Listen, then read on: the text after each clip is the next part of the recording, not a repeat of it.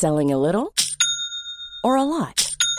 Shopify helps you do your thing however you cha-ching. Shopify is the global commerce platform that helps you sell at every stage of your business. From the launch your online shop stage to the first real life store stage, all the way to the did we just hit a million orders stage. Shopify is there to help you grow. Shopify helps you turn browsers into buyers with the internet's best converting checkout.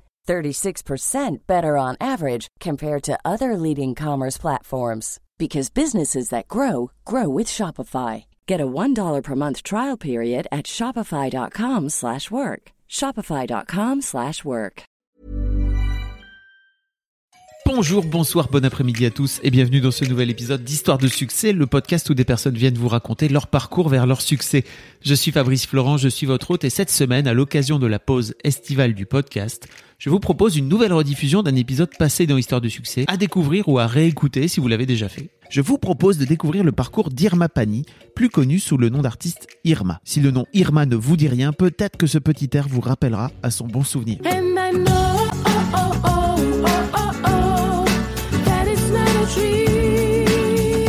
Après avoir commencé à chanter sur YouTube depuis sa chambre, connu un immense succès international entre 2008 et 2015, Irma est retournée dans l'ombre ces trois dernières années pour se ressourcer, réapprendre à s'émerveiller de la chanson et sortir un nouvel album qui sortira le 14 février 2020. Un opus qu'elle a construit toute seule d'ailleurs en autoproduction, même si elle préfère se définir aujourd'hui comme artiste entrepreneuse. On évoque ensemble son parcours, depuis ses morceaux inventés à l'âge de 8 ans, qu'elle chantait à sa sœur jumelle, en passant par le succès de son premier album crowdfundé avec My Major Company en 2008, puis la fabuleuse histoire de cette pub Google qui la propulsera vers un label américain avant qu'elle décide tout simplement de tout plaquer pour mieux revenir aujourd'hui après avoir pris des cours de chant. Voilà, parce qu'elle est comme ça, Irma. Elle prend des cours de chant après avoir sorti deux albums. Son album n'était pas sorti, donc j'en profite aujourd'hui pour vous inviter à écouter son album qui s'appelle The Down, mais aussi un podcast passionnant où elle reprend chaque morceau pour déconstruire leur création.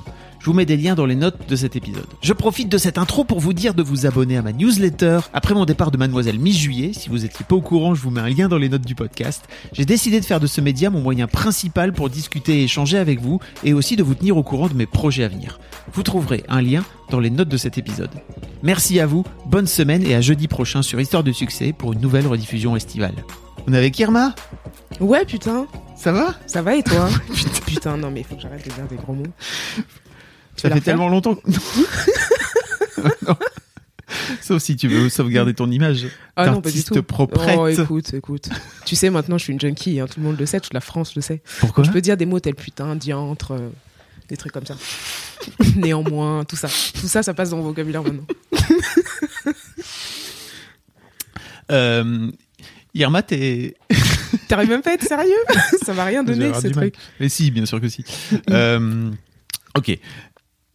Irma, merci beaucoup d'être là parce que ça fait environ un an que je te cours après pour qu'on fasse cette interview sur, euh, euh, dans, dans mon podcast, si tu veux, avant même que le podcast existe. C'est vrai en plus. Et tu m'as dit, ouais, on le fera quand mon album il sort. Et l'album, il met du temps à sortir. Qu'est-ce qui se passe Il sortira jamais, euh, Fabrice. C'est vrai Non, je rigole, je rigole. Si, si, il va sortir. Mais en fait, c'est les joies de l'autoprod. Voilà, tu, euh, tu, tu commences à croire que ça va sortir et en fait, les choses se mettent pas en place comme tu veux. Et en fait, euh, j'ai mis du temps à trouver l'équipe qui allait m'aider à défendre euh, l'album. Tu vois, la- les attachés presse et tout ça. Mm, mm. Et tu vois, aujourd'hui, je suis ma propre patronne, donc pour moi, c'est compliqué. En fait, cet album, il c'est pas juste un album. Je lance aussi mon, mon business en fait avec cet album, et c'est pour ça que ça met un peu de temps, mais tu vois, ça sera, ce sera bien quand même. Non, mais je t'ai vu là, tu commençais à batifoler avec d'autres médias, etc. Je me suis dit, ça y est, la meuf, alors que ça fait un an que je lui cours après, elle va. euh, Elle, elle me snob. Tu t'es dit, Oui, je te snob. voilà. Mais c'est faux, c'est faux. C'est toi. J'ai attendu tes textos, tu m'as ghosté. Donc euh, c'est ton problème en fait. C'est toi qui décides, hein, c'est toi qui fais tes choix. Mais tu peux, tu t'arriveras jamais à faire carrière avec, Ah, avec vrai. une mauvaise foi pareille. Sache-le. En plus, avec les médias qui veulent t'aider, c'est pas possible. Ah, c'est vrai, c'est vrai. Irma, le grand public te connaît euh, parce que t'as été, euh, bon, t'as sorti euh, un titre ou deux qui ont, qui résonnent encore aujourd'hui dans les oreilles, hein, notamment I Know, n'est-ce pas Qui est vraiment, Mhm, mhm, c'est vrai. c'était il y a 10 piges. c'est vrai, putain. C'est ça, non? C'était il y a 10 piges. Ouais. Ouais. C'est sorti en 2000, euh, 2008. Tu, fais partie de cette première euh, génération d'artistes qui a été découvert euh, par Internet. Euh, à l'époque, tu avais fait ça avec euh, My Major. Tu faisais Mhm. partie du- d'un pool d'artistes qui s'était fait découvrir grâce à, grâce à Internet, grâce au crowdfunding à l'époque, qui était vraiment le tout nouveau truc qui Ouais. sortait. quoi. Mhm. On va parler un peu après de ta, de ta carrière et aujourd'hui de ton retour, parce que ça fait un Mhm. petit moment que... Qu'est-ce qui s'est passé? On ne sait pas, on va- on va le savoir. On va le savoir. Ça, ça va se savoir. Ça va se savoir juste après, reste avec nous. Mais avant ça, j'aimerais bien que tu me racontes un petit peu à, à- à- à quoi ressemblait Irma quand, euh, quand tu avais 7-8 ans, quoi? Quand j'avais 7-8 ans, Ouais, euh, c'est une petite fille. j'étais une petite fille très euh, nerveuse. Je tremblais, j'avais la tremblote tout le temps. D'ailleurs, c'est un peu resté, mais euh, ça, ça Mais la part. euh, plus- vraiment? À la tremblote, vraiment. J'ai j'ai un, j'ai un truc de, de, de panique, de, de le monde extérieur euh, m'agresse depuis que je suis toute petite. Oh, C'est chaud. Et euh, c'est chiant. C'est chiant. Parce que ça m'a amené à être très solitaire. Et je pense que d'ailleurs, c'est pas pour rien que j'ai cette carrière-là là aujourd'hui. Tu vois, au-delà du fait que c'est ma passion, la musique, ça reste une vie très, très solitaire. J'ai bossé avec une réalisatrice euh, récemment qui s'appelle Nathalie Séjean, Mm. qui m'a suivi, euh, tu vois, en tournée, etc. Et qui m'a dit, en fait, je réalise que 90% du temps, t'es seule. Je lui ai dit, bah oui. Bien vu, Sherlock. Et euh, bref, tout ça pour dire que euh, j'étais. euh, Après, j'ai. Mais t'es seule aujourd'hui parce que tu t'autoproduis, mais je pense qu'à l'époque où t'étais euh, sous un label, etc., il y avait, t'avais un entourage, n'est-ce pas? Bah, tu sais, t'as un entourage, mais qui est pas dans ta. C'est un entourage de, de, de façade, en fait, Oui. si tu veux. C'est-à-dire qu'ils sont là, évidemment, mais. euh, quand tu finis les concerts, euh, c'est pas, c'est pas le, tu vois le film euh, glamour euh, des, des, des stars de rock'n'roll qui Ouais. finissent les concerts en gros stuff. euh, en enfin, quand tu finis le concert, tu rentres seul dans ta chambre Ouais. d'hôtel, par exemple, tu vois. C'est par exemple, c'est ce cliché-là de l'artiste seul après avoir pris un immense kiff devant 1000 Ah 2000 oui, personnes. vraiment. Cliché, mais vrai, vrai, vrai, vrai de ouf. Donc en fait, tu redescends toute seule comme ça. Ouais. Après avoir pris, enfin j'imagine là tu prends de l'endorphine à fond là, la caisse quoi. devant- Déjà, tu dors pas. Enfin, tu dors pas avant 5 heures du matin parce que t'es comme ça, les yeux ouverts comme ça. Ok, qu'est-ce qui se passe? Qu'est-ce- Trop d'énergie, trop d'énergie. Il faut que ça circule. Euh, et, euh, et je sais pas pourquoi on parlait de ça. Non, on parlait de quand Tu j'avais parlais 7 ans. du fait que t'étais solitaire. Oui, voilà, c'est ça. Ah, moi j'aime bien digresser, tu sais. je te laisse aller là où tu veux. euh, T'inquiète tu pas, sais. je, je te rattraperai à un va- moment donné. C'est fou parce qu'en plus, il y a, il y, a, il y a 10 ans, justement, quand on me posait des questions, je répondais vraiment par oui, non. Oui. et maintenant, Qu'est-ce il qui a faut me changé couper au montage. Bah, je sais pas, je crois que je me suis libérée de- de- d'une pudeur que j'avais, Mm. qui était aussi imposée par euh, la culture, par mon éducation, par beaucoup de choses. Et puis, bon, bah, quand t'es une femme, euh, tu. t- Bon, ton, ton avis et ce que tu racontes, euh, finalement, euh, A peu en tout cas, d'importance. a peu d'importance. Ou en tout cas, tu, tu, tu es euh, amené à penser ça et toi-même, Mm. tu l'intègres, en fait. Et, euh, et j'avoue que, ouais, au fur et à mesure des années, je me suis dit, bon, écoute. euh, D'ailleurs, c'était à tel point que j'aimais pas m'entendre parler. Je détestais m'entendre parler. Quand tu faisais de la promo, tu veux dire quand je faisais de la promo, j'ai- je regardais jamais Mm. les, les promos que je faisais parce que j'aimais pas me voir parler, j'aimais pas me voir dire des trucs. euh, Et ça va mieux aujourd'hui? Ah ouais, Ok. vraiment. Aujourd'hui, euh, je suis là où il bat les couilles. Très vulgaire. hein. Tu vas nous, suis très vulgaire. Euh, tu vas nous expliquer, pardon, tu vas nous expliquer un peu comment t'es, comment, comment t'as fait ça, mais Mm. en fait, euh, à quel moment, euh, alors, comment, comment ça se passe en fait euh, ton, ton arrivée vers la musique? Parce que tu fais du piano, c'est ça quand t'es petite Oui. déjà à l'époque, donc t'as Oui. quand même une éducation euh, Ah oui, au- à, la, à la- à la musique? À la musique, ouais. Quand j'ai commencé le piano classique en plus quand j'avais 7 ans, et j'avais un, professeur de piano, une russe, qui s'était euh, exilée au Cameroun parce qu'elle avait suivi un mari, son mari camerounais évidemment, qui l'a larguée évidemment dès quand elle est arrivée au Cameroun. Donc elle s'est retrouvée à Douala et donnait des cours de piano à des, à des enfants camerounais, quoi.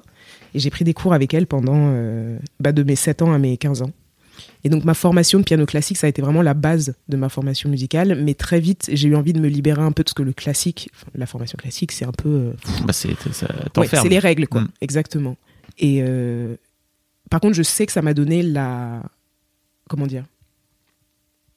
Ça m'a donné le- le- l'éthique de travail Mm. que j'ai aujourd'hui pour la musique qui n'est pas classique, tu vois. Et, euh, et très vite, par contre, ouais, j'ai eu envie de me libérer de ça. Et donc, j'ai appris la guitare en autodidacte, mais avec ses bases de, de classique. Et voilà. C'est comme ça que j'ai commencé à composer mes premiers titres. Tes parents sont pas du tout dans le game de. Mais mon père euh, est, est producteur euh, pour One. Non, je rigole. Moi- je rigole de ouf. Mes parents sont pas du tout dans le game. Mes parents sont, sont... Mon père est pharmacien biologiste, ma mère Mm. est pharmacienne nutritionniste. Euh, c'est pas du tout euh, le même univers, quoi. Et alors l'autre truc, euh, je sais pas trop si tu t'en parles publiquement, mais t'as une sœur jumelle aussi. Oui, j'ai une sœur jumelle qui est euh, docteur en chimie. On peut l'appeler docteur in Espani. Ok. On peut l'appeler docteur in Espani, c'est ce que je fais je- quand je, je l'appelle docteur in Espani. Vraiment, depuis qu'elle est docteur, c'est une fierté telle que je ne peux plus dissocier son prénom de- du terme docteur. Et, et, euh, et, et ça aussi, c'est fou. Parce que voilà, t'as quelqu'un que tu connais depuis que t'existes en fait, et euh, c'est vraiment ma moitié. C'est, on, se, c'est pas, c'est pas le cliché de, tu sais, Vous êtes euh, vraies jumelles? on est fausses jumelles en Ok, plus. d'accord. Mais euh, on, on, on, a, on, a, on, a, le- on a le même cerveau, en fait. C'est fou. Et pourtant, on est, on est opposés. C'est-à-dire qu'elle est très introvertie. euh, elle, est, elle est docteur. elle est docteur, quand même. Alors que toi, t'es Alors troubadour. que moi, je suis troubadour euh, dans les villages de France. C'est saltimbanque. oh, oh, saltimbanque. Super, les gars. Euh, donc, non, c'est ce qui est- ça qui est drôle, c'est qu'on est, on est très, très différentes, mais euh, on a vraiment le même, le même cerveau, le même cœur. On, vibre pour les mêmes choses, on, pense les mêmes choses de, de tout. Et ça fait quoi de, de grandir avec euh, une sœur comme ça qui a le même âge que toi et qui peut-être déjà à l'époque était complètement différente de toi quoi? Est-ce que ça t'incite à te à te différencier aussi d'elle parce que c'est je pense que c'est l'un des trucs qui est compliqué avec les jumeaux alors j'en connais pas spécialement mais en tout cas j'ai toujours ce truc de en fait on se ressemble tellement qu'on a envie de pas se ressembler et en même temps on a trop envie de se ressembler Je vois ce que tu veux dire. Alors, ce qui est fou, c'est que euh, j'ai pas du tout eu ce problème avec elle, parce que euh, problème ou pas d'ailleurs, mais j'ai pas eu cette construction-là avec elle parce qu'on ne se ressemblait pas du tout comme des jumelles. On se ressemblait comme des sœurs évidemment, mais pas du tout comme des jumelles. Donc il n'y a pas eu cette euh, volonté de dissociation, de dire je suis moi et elle est elle. On a très vite euh, été euh, séparables et séparés, et donc euh, il y avait, il y avait pas cette volonté-là, tu vois, de me construire. euh, et elle a suivi donc un peu le chemin de tes parents plutôt vers une carrière scientifique c'est ça ouais. Et toi, toi, assez, quand- quand- à quel moment tu te dis, en fait, moi, le, la, la musique, c'est bien, et toutes leurs histoires de chimie, machin, là, Ça ne m'intéresse point. bof. Pourtant, c'était bien parti. Hein. J'avais, j'avais j'ai passé, j'ai fait un bac Oui, euh, machin. Alors, Et- une- on, en reparlera un peu après, mais Ouais. t'as une euh, éducation brillante. Oui, oui, j'ai fait une école, j'ai fait une prépa, une école de commerce. un bac S mention très bien, meuf. Ouais, de ouf, J'ai vu. de ouf. T'as vu ou pas? C'est fou ou pas? On dirait pas comme ça quand on voit. Oh, I know. Oh, oh, oh, oh. bac S mention très bien, mon pote. Il y a quoi, si, si? Euh, j'ai, ouais, en fait, euh, je crois que j'ai eu un bac S mention très bien. J'ai eu cette mention-là euh, juste pour euh, foutre la rage euh, aux, aux profs et tout ça qui croyaient pas en moi. Ah, Tu vois, c'est à ce moment-là que je suis sortie de mes gonds. Je pense que là, c'est l'homme pâle qui dit ça. La, Mhm, la, la, la rage est un moteur de l'amour des alliés est un moteur de de diesel et la jalousie est un moteur de Je sais pas. la jalousie est un moteur de quoi? De jet. Enfin, je sais plus. Bref, un truc comme ça. Euh, c'était pas de la jalousie, là. c'est pas du tout de la jalousie, mais tu vois le côté un peu où c'est vrai qu'on a besoin d'énergie positive pour faire le métier que je fais, mais on va pas se mentir, c'est vrai qu'il y a un côté où tout ce qui nous a été présenté comme nous étant impossible, etc., il y a un truc où c'est aussi une énergie. D'ailleurs, qu'on transcende et qu'on transforme en énergie positive. Et je sais que moi, j'ai été dans une éducation qui était très, euh, une, une, éducation qui brime, quoi. C'était un lycée privé catho, euh, un truc où on, on- te forme en te disant que tu es incapable, que tu, euh, enfin, tu vois, on, te, les, on te met volontairement des notes nulles pour te casser et pour te, tu vois ce que je veux dire. Et, et autant pendant tout mon lycée, j'étais très moyenne, justement parce que bah, c'était hyper difficile, tu vois, on était toujours euh, traîné vers le bas. Autant au, moment du bac, je pense qu'il y a eu un truc de Eh oh, c'est quoi l'histoire? Et à tel point d'ailleurs que quand je suis allée voir les résultats du bac, tu sais, c'est affiché sur un tableau. Ouais. J'ai cru que je l'avais pas eu parce que j'ai même pas pensé à regarder mention très bien. Parce que pour moi, c'était impossible. Et donc, j'ai regardé partout et à un moment donné, j'ai dit à mes- j'ai appelé mes parents et je leur ai dit j'ai pas mon bac. Mais tu savais vois ou donc pas? t'avais réussi, c'est pas possible. Tu Mais le non, sais à peu pour te dire à quel point, à quel point le, le- mon cerveau était, euh, euh, à quel point on peut te dire, le, le fait qu'on te dise t'es nul peut te faire vraiment croire que t'es nul. Tu vois ce que je veux dire? C'est fou. Vraiment, je te jure, je les ai appelés, j'ai dit j'ai pas mon bac. Improbable. Il y a un truc qu'on a sauté aussi, c'est que si je me trompe pas, t'as fait ton lycée en France, Ouais. c'est ça? Ouais. Et que donc t'as eu t'as toute ta, ton enfance euh, au Cameroun. Mhm. Euh, Qu'est-ce qui fait à un moment donné que tu te dis ok, il faut il faut aller à Paris? Comment ça se passe Euh, alors, pour le coup, j'ai pas trop le choix. C'est mes parents qui décident. Eux, ils se sont rencontrés à Paris. Et leur rêve dans la vie, c'était euh, nous, quand on aura des enfants, euh, il faut qu'on ait les moyens de les envoyer à Paris faire des études brillantes, etc. Pour eux, les- le parcours académique, c'est tout.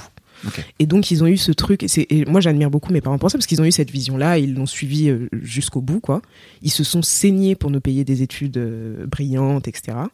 Et, euh, et c'est pour ça que je me retrouve à Paris, en fait. Mais je sais qu'au fond de moi, j'ai jamais pensé que je ferais un métier euh, autre qu'un métier dans la musique. Ah ouais? Ouais, vraiment. Depuis quand? Depuis que j'ai depuis que j'ai 8 ans. Ah ouais? Ouais. Depuis que j'ai 8 ans, je, je c'est fou d'ailleurs. Parce que tu sais quand j'ai écrit I Know, donc j'avais 12 ans pour le coup, mais c'était un peu un peu après. Euh, Attends, je savais pas ça. T'avais 12 ans quand t'as écrit Know oui, j'avais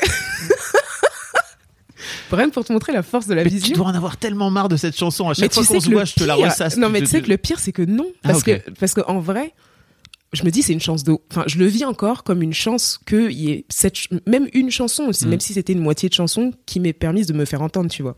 Et, euh, et en vrai, quand j'ai écrit cette chanson, je te jure, il y a des moments où je me retrouvais sur scène quand je la chantais devant des gens, où j'avais vécu ces moments. C'est-à-dire que, en fait, au moment où j'ai écrit la chanson, j'avais la vision de moi qui jouait sur scène À 12 et piges. à 12 piges et qui allait je me disais je sais même en fait je ne savais même pas par où ça allait passer comment ça allait passer parce qu'en plus avec le fait où j'étais à Douala enfin tu vois t'es quand Mm. même très coupé du monde t'es quand même loin quoi tu Mm. vois mais il y avait ce truc où j'ai toujours eu la vision de cette de cette chose là c'est fou Et qu'est-ce qui te, qu'est-ce qui te permettait d'avoir cette vision-là alors euh, depuis Douala? C'était, c'était fan de Michael Jackson. Ouais. T'as grandi, euh, Ouais. t'as grandi quand même avec des, des avec figures. Britney avec Britney Ah, Britney ah oui quand t'as grandi avec. Britney rien n'est impossible Ouais. Non, il y avait même un truc où, euh, pour moi, c'était pas question de possible, pas possible. C'est, c'est ce qu'on dit, et c'est ce que j'ai compris après. Après, c'est que le plus dur, je pense, dans, quand tu vieillis, quand tu grandis, c'est de garder tes rêves ou en tout cas de les rendre, de, de pas te dire, euh, de pas les ridiculiser. Mm. Tu vois ce que je veux dire? Et je pense que à ce moment-là, en fait, juste je rêvais, tout simplement. Mais c'est- et je l'ai et j'ai transformé en, en vision parce que plus tard tu apprends des mots compliqués et tu apprends à mettre des mots sur des concepts que tu rationalisais pas avant, tu vois. Mais en fait, c'était juste ça, je rêvais quoi. Je pense. Ça c'est ouf. Mm. Mais donc ça veut dire que quand t'écris, euh, enfin quand t'écris Aino, depuis que t'es toute gamine, en fait, tu te, tu te produis en spectacle pour ta famille, pour- non? Mais- Ou ah tu oui. restes dans ton ah coin? oui, j'ai cru que t'allais Ah. dire tu te produis en spectacle sur scène. Ah non, pour ma famille, ils n'en pouvaient plus de moi. Attends, je t'explique. Je faisais des chorales où je- mes sœurs étaient choristes Ouais. et je forçais mes, mes- ma famille à assister à mes spectacles et j'apprenais des chorégraphies à mes sœurs. Elles n'en pouvaient plus. J'apprenais des chorégraphies, on faisait des spectacles. Tout- Et quand mes cousines venaient, c'était la même. J'ai embarqué mes cousines dans l'histoire et tout. Et j'ai toujours kiffé ça.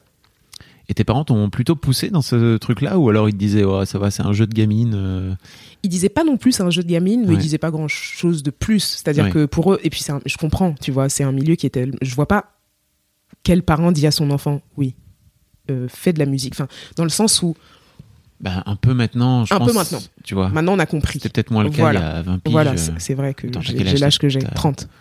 Ouais, donc en fait. Ouais. ouais. Il y a 20 ans, peut-être. Ouais. Peut-être moins. C'était un peu moins. Mm. C'est vrai qu'aujourd'hui, voilà, les gens voient avec Internet, euh, enfin, les gens voient que c'est plus démocratique, c'est plus accessible. Mais c'est vrai qu'à l'époque, euh, évidemment que je pense qu'aucun parent, sans dire euh, c'est nul, n'y va pas, je pense qu'aucun parent n'encourage forcément son gosse euh, dans cette voie-là, tu vois. T'as des vi- Il y a des vidéos? De moi, euh, enfant? Quand t'as une- Alors, il n'y a pas de vidéo, mais. Et ça, je te le ramènerai. Je te, je te le- non, je peux pas te l'offrir parce que c'est un cadeau horrible. Mais ma petite sœur avait fait un album euh, avec mes chansons que j'avais enregistrées euh, sur des cassettes, Oh tu sais, là. les cassettes là. Et elle avait fait une. une, euh, on avait pris une photo qu'elle avait imprimée sur Word, tu sais. Elle avait fait une jaquette d'album et elle avait écrit Irma, l'album de tous ses tubes. Et genre, je suis posée dans mon lit, tranquillement. L'album de mon best-of. T'as quel âge? Et j'ai genre euh, 12 ans, Hmm. 13 ans. Et j'écrivais vraiment 5 chansons par jour. Ah non, mais c'était ouf cette période. Mais tu les composais aussi alors? Ouais, je les composais, j'écrivais. Après, tout n'était pas, euh, tout- on s'en fout, tu vois. Oui. Sur les 5, il y en avait, euh, sur les 5, il y en avait 5 qui étaient nuls. Mais c'est vraiment ce côté de, j'avais ce- cette urgence de, tu vois, d'écrire, de faire de la musique, de composer, de, vraiment. Et tu parlais un peu de, en fait, du, de l'aspect dur au mal que t'as procuré la- l'aspect, enfin, le, ta formation classique. C'est quoi du romal Euh, où en fait, euh, bah, c'est pas facile, quoi, tu vois. Oui. Et t'es persévérant et on t'oblige à persévérer et en fait Mm. à refaire 42 000 fois, etc. Euh, Il y a un épisode euh, j'ai eu une interview avec Yann Kojandi qui lui Mhm. a fait du violon.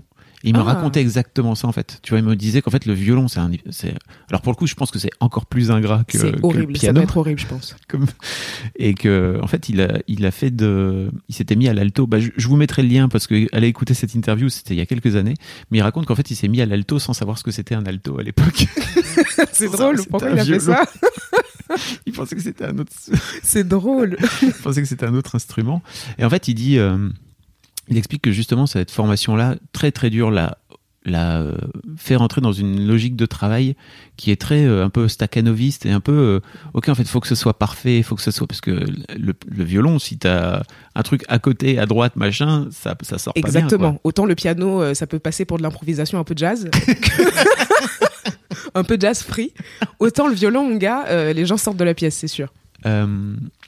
Et en fait c'est ça aussi qui te donne envie de enfin c'est ce côté dur euh, au mal justement j'aime bien cette, cette, cette C'est expression bien, en fait. Je, je suis contente d'avoir appris cette expression. euh, qui te qui te donne envie de d'écrire à ce point là Euh, disons que c'est pas celle qui me donne envie d'écrire, mais c'est mon process de travail. D'ailleurs, je pense qu'il faut que je m'en libère aujourd'hui parce que j'ai ce truc. à un moment donné, le perfectionnisme, c'est plus du tout une qualité. C'est-à-dire que quand c'est jamais fini et que tu n'arrives pas à finir parce que tu te dis que. Alors, en plus, tu te mets des, des standards qui n'existent que dans ta tête, c'est absurde, tu vois. Et je sais que. Oui. est-ce qu'on peut dire que ton album t'es en train de le taffer depuis trois piles c'est vrai. Mais alors, lui, il fallait, je pense. parce que euh, ça a nécessité tout un chamboulement dans ma manière de faire, dans ma dans mon approche de la musique, dans mon apprentissage de la musique, qui je pense a nécessité ce temps-là. Maintenant, il est temps qu'il sorte. Je suis d'accord avec toi. D'ailleurs, il est fait. C'est ça qui est terrible, c'est qu'il est fini. Mais euh, mais je disais plus dans le dans le côté. euh, c'est vrai que le je, je pense pas. Je, je réalise aujourd'hui qu'il faut pas forcément euh, de, de de la souffrance pour arriver à des choses bien. Par contre, je sais qu'il faut euh, ce que les Américains ou les Anglais appellent assignment. Tu vois, le commit, tu- que tu sois engagé dans, dans un truc. Et je sais que c'est ce que m'a appris le, le piano classique, tu vois. Aujourd'hui, si j'ai pu être en studio et écouter pendant 4 heures le même son, taper pendant, enfin, toutes les 3 secondes sans devenir folle, c'est justement parce que il fallait euh, pendant, euh, je sais pas combien de temps, répéter cette même, euh, tu vois, mesure. euh, tu- et je sais que hum, voilà, moi je sais que c'est ça qui me rend heureuse, de d'être euh, vraiment à 5000% dans euh, passionné par euh, ce que je suis en train de faire au moment où je le fais, tu vois. Ok. Mm. Comment on passe de la petite Irma pour revenir à ton histoire qui a 12 ans et qui, qui a droit à un album par sa sœur et qui écrit 5, chansons par jour, pardon, euh, et qui termine euh, propulsé euh, à la téloche partout chez My Major, quoi. C'est, c'est quoi Mm. le chemin qui t'amène jusque-là, en fait? Bah c'est Internet, c'est YouTube. Ah ouais? En fait, je commence à poster des vidéos sur YouTube avec ces mêmes chansons qui étaient euh, sur l'album de tous mes tubes. c'est dire à quel point le monde ignorait un, une- un génie. faisait le monde? Que faisait le monde quand cette petite fille de Douala avait fait l'album de tous ses tubes, on ne sait pas. Et donc je commence à mettre des vidéos et c'était vraiment le tout début de YouTube. Mm. Et en fait, euh, on C'est est- quand la tête? 2007, c'est ça? 2007. Mm. on est cinq sur YouTube, littéralement Mm. cinq. Et, euh, et d'ailleurs, on se connaît tous, on poste des vidéos euh, de musique, machin. Et en fait, c'est l'époque où YouTube mettait en première page, tu sais, il faisait des features, Ouais. et il mettait en première page des vidéos d'inconnus euh, qui faisaient des trucs. Et un jour, je- donc je poste des vidéos pareil là, la même, euh, tu vois, la même, euh, le, le même truc de travail. Je poste, euh, je sais pas, cinq vidéos par semaine, enfin tu vois, de reprises, de- d'ailleurs de reprises que j'apprends juste pour la vidéo. C'est-à-dire que je suis incapable de les refaire maintenant, tu vois. Genre je me fais des challenges comme ça. Et à l'époque, j'ai vraiment genre quatre, quatre commentaires sous mes vidéos, mais en vrai, je me dis c'est fou. T'as des Mm. commentaires qui viennent de je sais pas où, c'est incroyable, tu vois. Et un jour, je me réveille et j'ai une de mes chansons où j'étais au piano qui se retrouve en feature, mais dans genre 20 pays dans le monde. Truc de ouf. Et là, je commence à recevoir des messages. J'ai reçu des messages de la Starac, de tout, enfin de Mm. tout, de tout ce que je regardais à la télé, machin. Et je me dis, oh putain, ok. Et en vrai, ça m'effraie un peu. Parce que à ce moment-là, j'étais vraiment. Enfin, en plus, j'étais euh, dans mes études, etc. Et j'avais pas le. En fait, le côté euh, industrie de la musique, euh, business, machin, me faisait un peu peur. Parce que 2007, t'es quoi? T'es encore au lycée, là Je suis en Ou- prépa à ce moment-là. et j'allais rentrer en école un, an, un an après. Et, et là, je tombe sur ce message de Michael Goldman, fondateur de My Major Company. Et en fait, ça m'a rassuré, cette, cette, tu vois, ce petit business qui démarre, où euh, c'est l'argent des producteurs euh, Mhm. qui sont euh, des gens comme moi. Tu vois, ce côté, en fait, je perds pas pied. Ça m'a vachement rassuré. Je me suis dit, putain, c'est une bonne. Donc t'aurais pu finir la Starac. Franchement, j'aurais pu finir la Starac. C'est chaud ou pas? Non, euh, en fait, euh, c'est un autre chemin, je pense. C'est vrai que c'est un autre chemin, mais je sais que ça me, ça me correspond pas du tout. Ça me correspond pas du tout parce que je pense que ça, ça, ça, Ils auraient cherché à te formater, tu penses? Ouais, Mm. je pense. Je pense que ça formate, que ça t'inscrit dans un truc où tu peux pas être, tu peux forcément pas être libre, je pense. Et t'as réussi euh, à, à garder justement ce truc de pas, pas te faire formater, même quand t'as commencé à être connu, etc. Enfin, je- Bah, je l'ai gardé tant que je pouvais, Mhm. mais j'ai réalisé évidemment plus tard que malgré moi, je m'étais laissé formater. Et, et parce que j'étais jeune et parce que je fonçais sans réfléchir. Et heureusement que j'ai pas réfléchi à ce moment-là. En fait, je me dis toujours, tu vois, il y a beaucoup de gens qui sont méfiants, qui disent oui, euh, quand tu signes tes premiers contrats, tu te fais avoir. En fait, je me dis, mais heureusement, heureusement que tu as cette naïveté-là parce qu'en fait, tu fais jamais rien sinon, tu vois. Et tout se rétablit de toute façon à un moment donné. Donc je me dis, euh, on s'en fout en fait. Euh, chacun est à une étape différente de sa vie. Et je sais que moi, si j'étais arrivée avec la méfiance de me faire formater, de machin, que j'avais dit non à tout, que euh, tu vois. euh, mais je sais que j'ai mes propres limites, j'ai mes propres barrières et je fais confiance à ces fondations-là. Mhm. Et je sais que j'ai jamais accepté quelque chose qui, qui ne me correspondait pas. Par contre, je, quand je dis que je sais que j'ai accepté de me faire formater, c'est que quand je vois ce que j'ai fait avant, c'est moi, mais je sais que c'est 10% de moi. Mhm. Et je le vois, je le sais. D'ailleurs, c'est une raison peut-être pour lesquelles j'aimais pas forcément me voir en interview, me voir. Je sais qu'il y a un... En fait, je suis passée par un, un entonnoir qui était euh, l'entonnoir euh, de la vision de ma direction artistique, de mon label, de plein de choses. Et encore une fois, à aucun moment je leur en veux ou quoi, parce que eux, ils, ils savent ce qu'ils font. C'est Mhm. leur métier, c'est leur business. Maintenant, c'est à moi de dire à un moment donné, bah, en fait, je réalise que j'ai envie de faire autre chose. Ouais. Et, euh, et, dans- et à ce moment-là, bah, me lever, partir et faire mon truc, quoi. On va reparler un peu après de l'aventure My Major et tout, Mhm. mais en fait, avant ça, je me disais, il n'y a pas un truc aussi de. Tu te vois aujourd'hui, 10 piges plus tard, euh, en train de te dire, en fait, c'était 10% de moi, mais tu te vois, toi, aujourd'hui, 10 piges plus tard, augment- augmenter de tout ça, quoi. Exactement, tu as tout à fait raison. Mm. Exactement. Et, et d'ailleurs, tu as raison de me le dire parce que je suis souvent en train de m'auto-flageller en disant oui, mais euh, j'aurais dû, tu sais, genre, le truc euh, Ah, ah d'auto-culpabilité. en fait, tu dis, mais en fait, j'avais 20 ans. C'est évident. C'est évident que je savais pas faire ce que je fais aujourd'hui. Mm. Et puis, j'avais pas la même. euh, je travaillais pas pareil, j'avais pas les mêmes connaissances, j'avais Mm. pas la même expérience. Donc, évidemment que. que et, et en plus, enfin, vraiment, euh, je vais pas cracher sur tout ce qui s'est passé euh, à ce moment-là. C'était fou. Et j'ai kiffé et à aucun moment j'ai été malheureuse de ça. Mais c'est vrai qu'effectivement, en regardant aujourd'hui, je me dis heureusement que j'ai fait ce chemin-là parce que je suis contente de voir que j'ai évolué en fait, que j'ai avancé.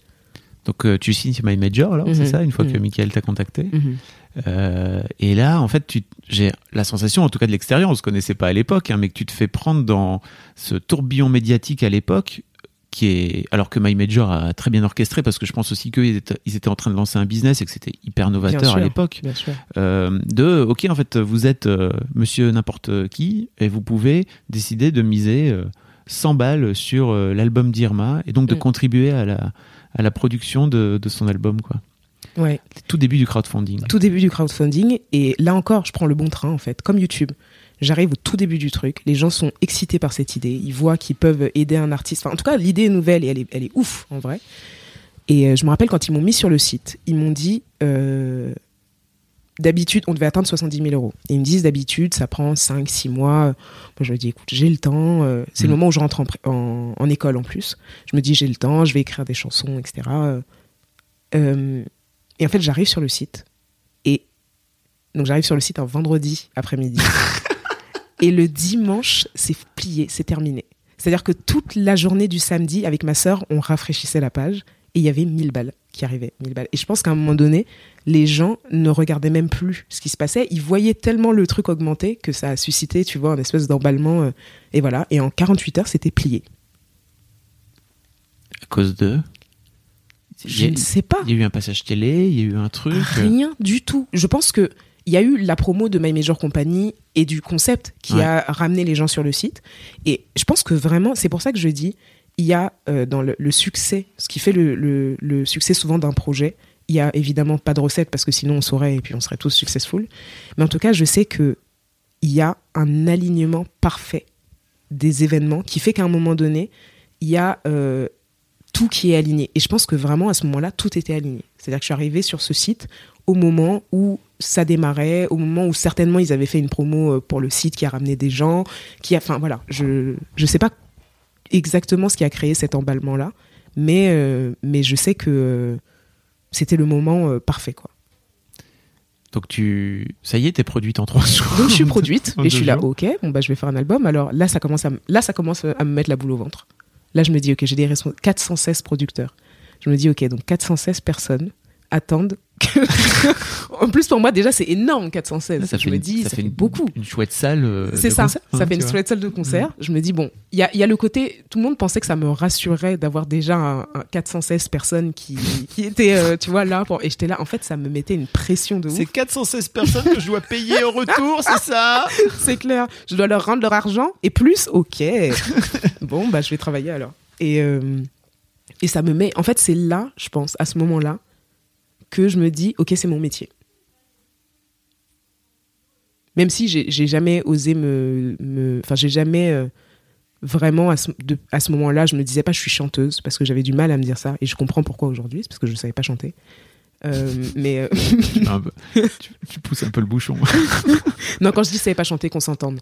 Je, je, je suis pas, je dis pas du tout, euh, bah, c'était nul, machin. Au contraire, enfin, tu vois, moi je sais qu'aujourd'hui peut-être Aino restera ma chanson la plus connue et celle qui a touché le plus de gens, et, et c'est très bien. Quand je dis je savais pas chanter, c'est que tu sais, euh, quand tu es cordonnier, euh, t'apprends ton métier. Quand t'es pharmacien, t'apprends ton métier. Et c'est vrai que là, je- pense que j'avais, bah, toujours d'ailleurs à cause de mon éducation.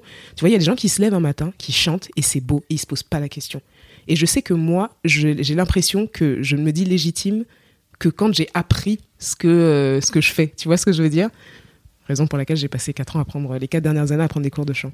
Euh, On en reparlera un peu après, si tu veux, de tes cours de chant. ouais. mais euh, mais bref, tout ça. Donc pour- voilà, tu, finis par te dire c'est ton métier. Je me dis, c'est mon métier.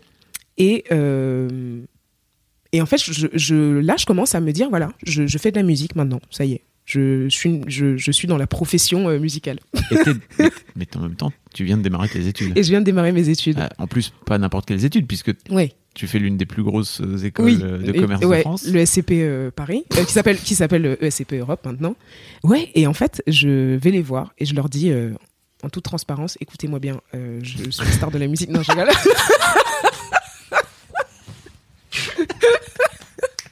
Leur dis, écoutez-moi, euh, Beyoncé. Vous voyez Beyoncé? Voilà. Alors regardez-moi maintenant. non, pas du tout en plus. Je leur dis, écoutez, on va devoir, on va devoir faire un petit agencement, machin. Et en fait, je me retrouve à, donc je faisais des cours du lundi au mercredi. J'avais des journées de 8h, 20h. Et du jeudi au, au dimanche, c'était euh, soit euh, concert, soit studio, etc. Donc je m'étais aménagé un truc comme ça. Mais je kiffais en vrai. Ça me donnait un équilibre de ouf. Je pense que si j'avais arrêté les études, Ouais. j'aurais pété un câble. Je pense. En tout cas, j'aurais pas Parce fini ma construction euh, équilibrée. Ça te ramenait dans la vraie vie, c'est ça Parce que, Exactement. ouais. Ça me ramenait dans la vraie vie, même si je j'avais pas j'ai pas cette euh, j'ai pas le respect de la vraie vie. Tu sais quand on dit quand comme les adultes disent euh, oui non mais c'est pas réel tout ça. Je préfère à la limite pourquoi pas être dans un truc fantaisiste Ouais. et tu vois c'est c'est pas mon problème de de la réalité, de redescendre les pieds sur terre machin ça ça je m'en fous. Mais il y a un côté en tout cas qui faisait que ça reste un milieu euh, que je découvrais, tu vois, et qui est un milieu un peu effrayant. Enfin, ouais, c'est un peu effrayant, tu vois, parce que euh, tu t'arrives, tu sais pas si euh, les gens sont avec toi par intérêt, si les gens. Enfin, il y a un truc compliqué quand même. Et donc, je pense qu'en tout cas, ça me ramenait un truc plus simple, en tout cas. Peut-être pas forcément la vraie vie, mais un truc plus simple dont j'avais besoin euh, pour faire l'équilibre. Oui, puis peut-être aussi euh, dans une continuité par rapport à ta vie d'avant. qui est- Complètement. Moi, mes plans, c'est de faire des études. Quoi. Ouais, exactement, exactement. En fait, euh, laissez-moi tranquille. Moi, mes plans, c'est. c'est vrai, c'est vrai, exactement. C'est vrai en plus. J'imagine bien, c'est comme sauter, enfin tu vois, Ouais. sauter d'un énorme pont alors que t'as le vertige. Et, Ouais. et en Et fait, tu on gardes quand même un peu l'élastique, tu vois. tu t'étais dit, bon, peut-être que je sauterai dans 15 jours. Et là, les mecs viennent te dire, c'est C'est maintenant. maintenant. Ah non, mais je me rappelle, la première. euh, donc, je, on a les, les 70 000 euros euh, en, en 48 heures. Je commence à faire les chansons. Ma première télé, c'est un grand journal. Les mecs m'appellent euh, la veille en disant Quelqu'un s'est désisté. Est-ce que votre petite artiste Irma, là, ou Irma, ou je ne sais pas comment elle s'appelle, est-ce qu'elle peut venir jouer? Ok. Et donc, le jour même, à, donc à midi, ils nous disent ça. À 14h, je fais des répètes avec mes musiciens parce qu'il fallait faire une version hyper condensée d'une de I Know avec euh, avec euh, tout. Enfin, c'était un Live en plus. live, etc. Je n'ai jamais été. D'ailleurs, je peux même pas la voir aujourd'hui cette vidéo. J'ai jamais été aussi angoissée de ma vie. T'es dans l'arène en fait. T'es dans la fosse au lion. Démerde-toi.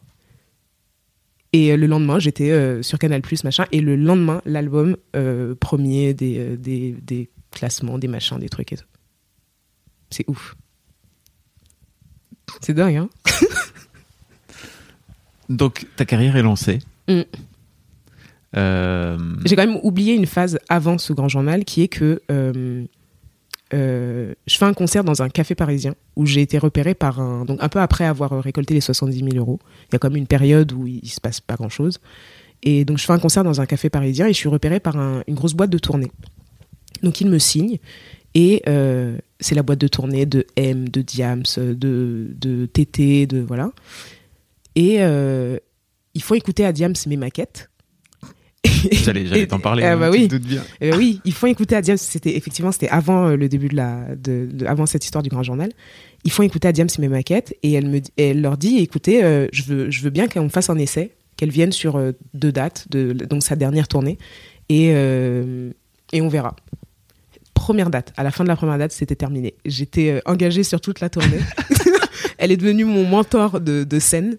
C'est l'être humain le plus incroyable probablement que j'ai jamais rencontré euh, de toute ma vie. Et c'est fou, encore une fois, d'avoir eu la grâce que ce soit la, la première euh, personne que je rencontre dans ce milieu. Parce que tu peux tomber sur euh, n'importe qui. Et, et vraiment, je suis pas tombée sur n'importe qui. Et, et donc, j'ai fait toute cette tournée avec elle. Et donc, tu vois, en plus, c'est des artistes. Et donc, il y a eu M derrière, TT, etc. Et, euh, et en fait, forte de ces tournées-là, parce que c'est le même public qui revient, qui te voit, en fait, j'ai pris des, des fans de chacun un peu partout qui me suivaient, qui commençaient à me suivre. Et c'est comme ça que ma communauté sur, euh, en live a commencé à grossir. Et que euh, quand l'album est sorti, avant même qu'il y ait ce, ce truc du grand journal, il y avait déjà des gens derrière parce qu'ils m'avaient vu sur scène en première partie de tous ces artistes-là. T'as été beaucoup trop vite sur Diams, hein, tu sais. Tu, tu m'as Ah dit, merde. c'est ma mentor et tout, ça a été ma mentor. tu veux qu'on parle On peut parler passe- des heures. hein. Passe là-dessus, alors que t'as été la première partie de Diams, qui est quand même, euh, je pense, euh, un, un monument, quoi, tu vois. du- Un monument. de- Je sais même pas si le monument est de faible. la pop culture Ah ouais. française de Ouais. ces 20 dernières années, quoi. Mm. Euh, pourquoi, pourquoi tu dis mentor en fait? Parce qu'elle te prend sous son aile à un moment donné, c'est ça? C'est ça. En fait, elle, elle, elle est venue me. Elle avait cette. euh, Parce qu'elle, à l'époque, elle est au top de son game. hein. Elle est au top de son game. voilà. C'est son dernier album. Elle a dit aux médias, vous m'avez saoulé tous. Moi maintenant, mon, elle a dit, moi maintenant, mon terrain d'expression, de, de, de, là où je vais parler, c'est sur scène. Donc si vous voulez m'entendre parler, venez me voir sur scène. C'est terminé. Elle disait même sur scène, elle disait, voilà, moi j'ai pris le risque de vendre quatre fois moins d'albums, mais c'est pas grave. Parce que je sais que ceux qui sont là ont envie d'entendre ce que je dis et, et recevant ce que je dis comme je l'envoie, tu vois. Et il y avait ce truc très euh, fort euh, qu'elle disait, euh, elle disait pendant ses concerts et qui m'inspirait beaucoup. Bref.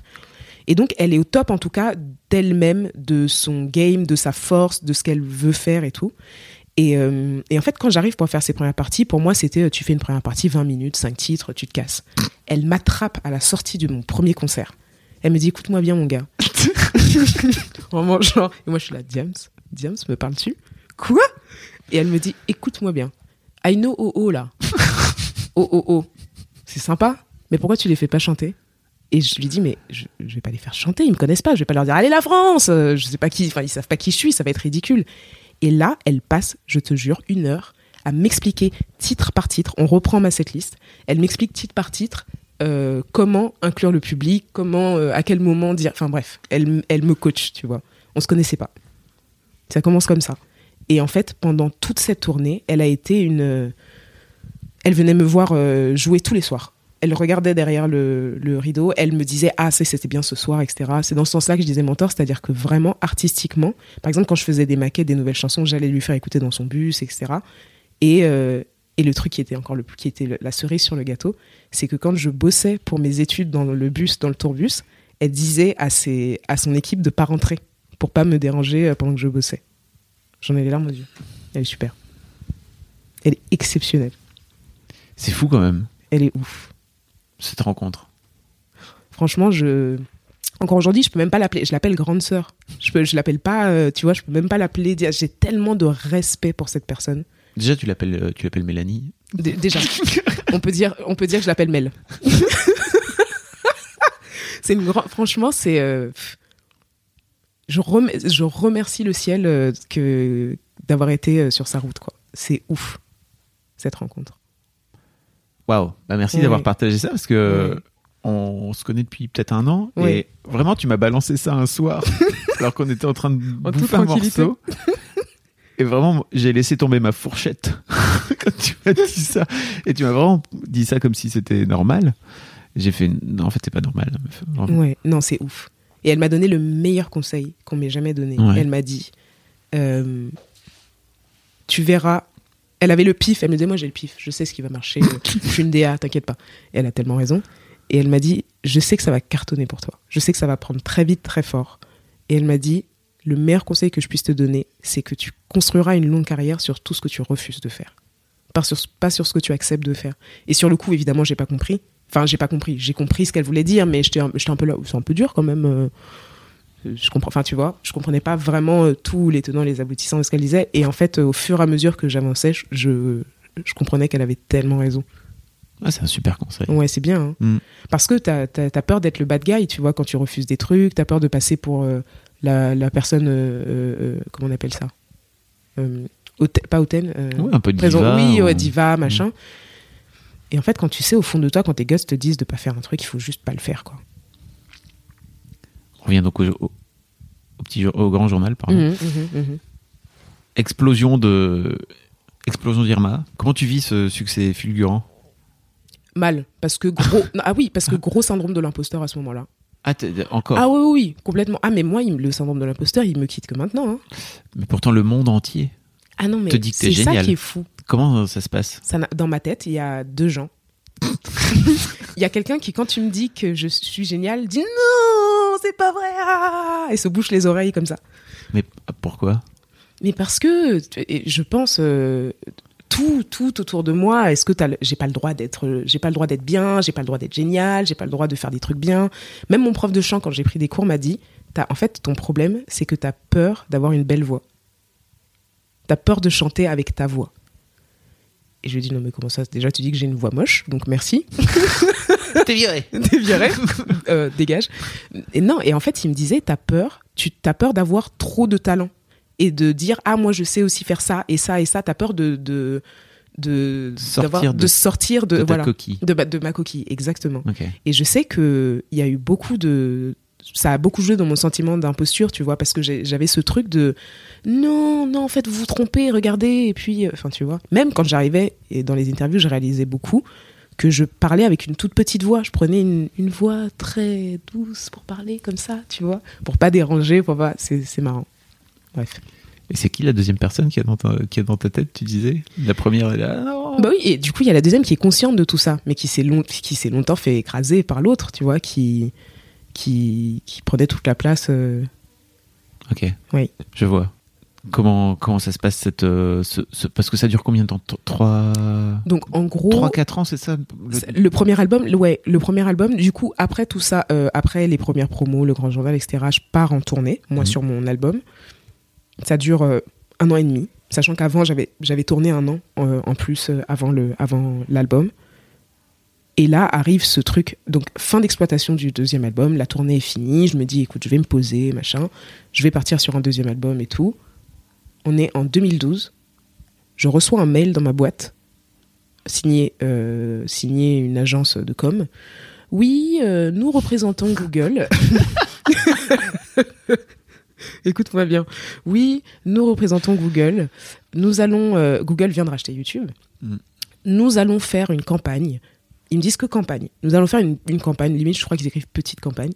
euh, pour. euh, pour promouvoir YouTube et les différentes utilisations de YouTube et nous avons besoin d'une figure qui a utilisé Internet pour faire sa carrière, etc. Vous correspondez au truc. Je regarde le mail, je mets à la poubelle. Je mets dans la poubelle de mes mails. Non mais Pour moi, c'est un spam.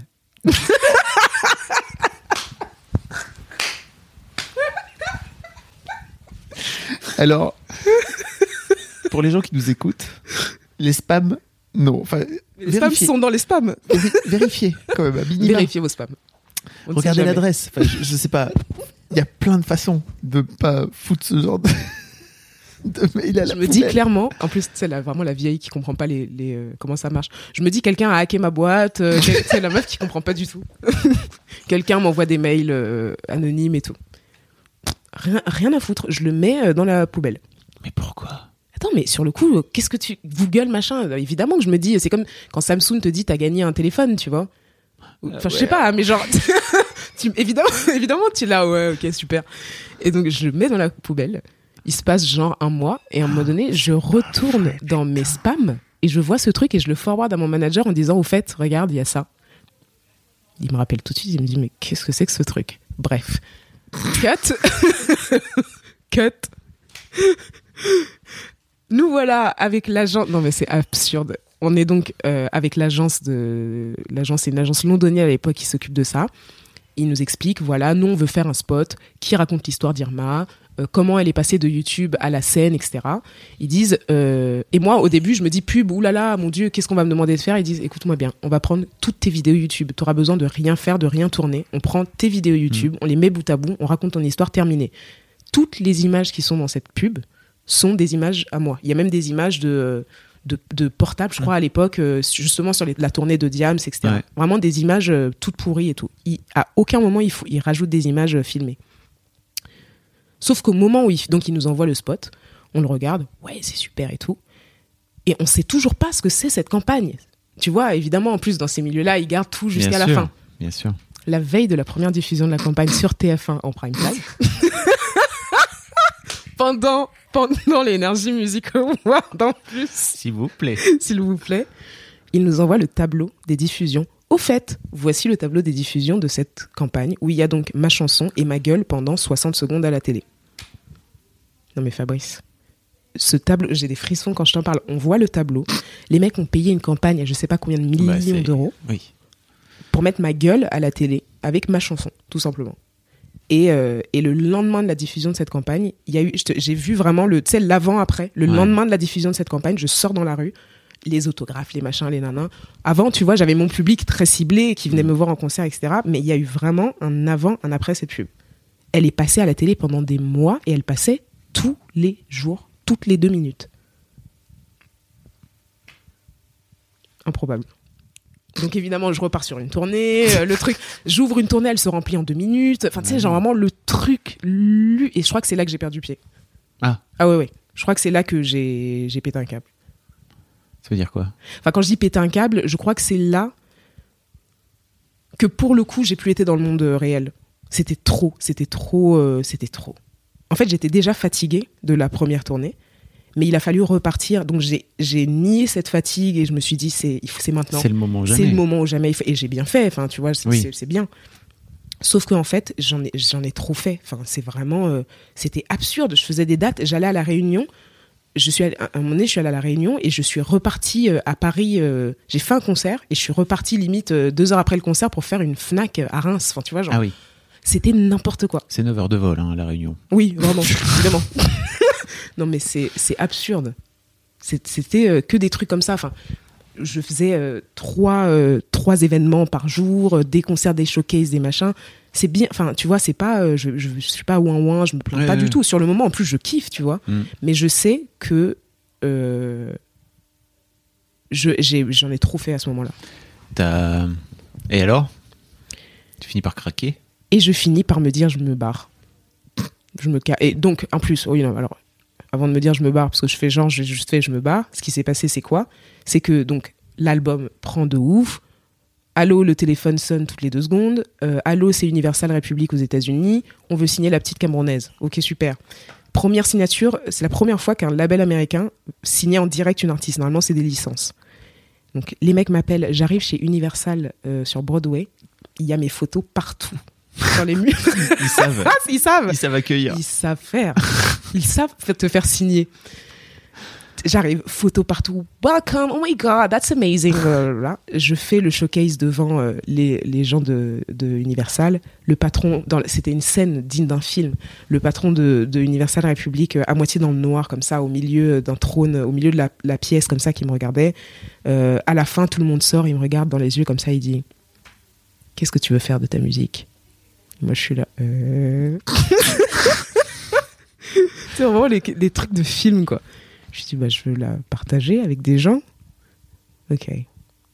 Je me retrouve dans des soirées euh, où ils m'emmènent avec des, des rappeurs, des machins. Je me retrouve dans des studios euh, à 5000 balles la journée où ils font défiler des réals. Enfin, tu vois, vraiment le truc. le truc de la musique que les gens s'imaginent. euh, Sans le côté malsain d'ailleurs, parce que c'était pas du tout malsain, c'est juste que c'était vraiment grandiloquent, Mhm. tu vois. Comment tu vis tout ça, toi, à ce moment-là? Parce que j'imagine que c'est encore une étape au-dessus mais oui. de tout ce que tu as Ah mais oui, t'es dans des baraques à LA, euh, tu roules, enfin c'est n'importe quoi, tout est n'importe quoi. Tu, en fait, tu n'as plus, là pour le coup, tu n'as plus pied, tu n'es plus dans la réalité, parce que en fait, tu n'es qu'un, tu sors de chez toi, ton cerveau en fait, il est mis sur off.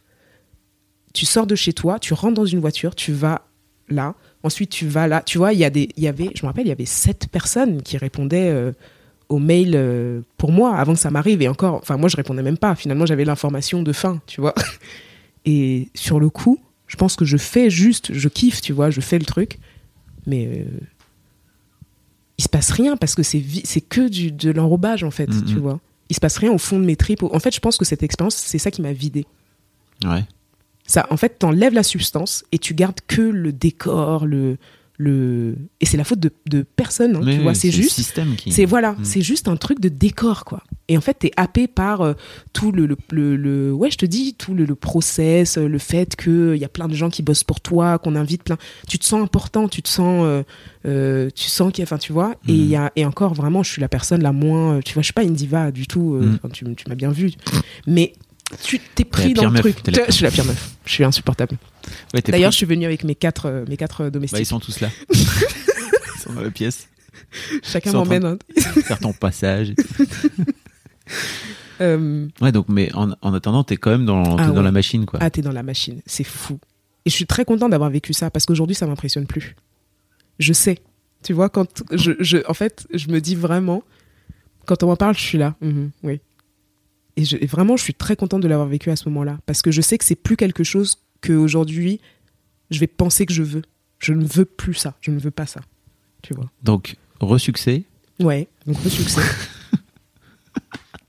que de succès finalement, l'album de tous ces tubes, comme disait ma sœur. Elle avait raison. Elle avait Depuis raison. le départ. Depuis le début, elle savait. Euh, donc, re-succès. Euh, pareil, en Allemagne aussi, ça se passe hyper bien. Je signe là-bas, je fais des, des concerts là-bas, etc. Donc, je- vraiment, je, je... c'est vraiment le moment où tout prend, tout s'aligne. euh, Je fais des concerts, je vis vraiment de ma passion, tu vois. Je gagne des sous. euh, Mm. Je rentre, en plus, euh, je gagne des sous, je, rentre dans des magasins, je m'achète des instruments hyper chers. Enfin, tu sais, pour moi, c'était vraiment l'achievement, quoi. Mhm. Tu vois, il y avait le truc de. Et j'arrive aux, aux- Je me dis, je vais m'installer aux États-Unis.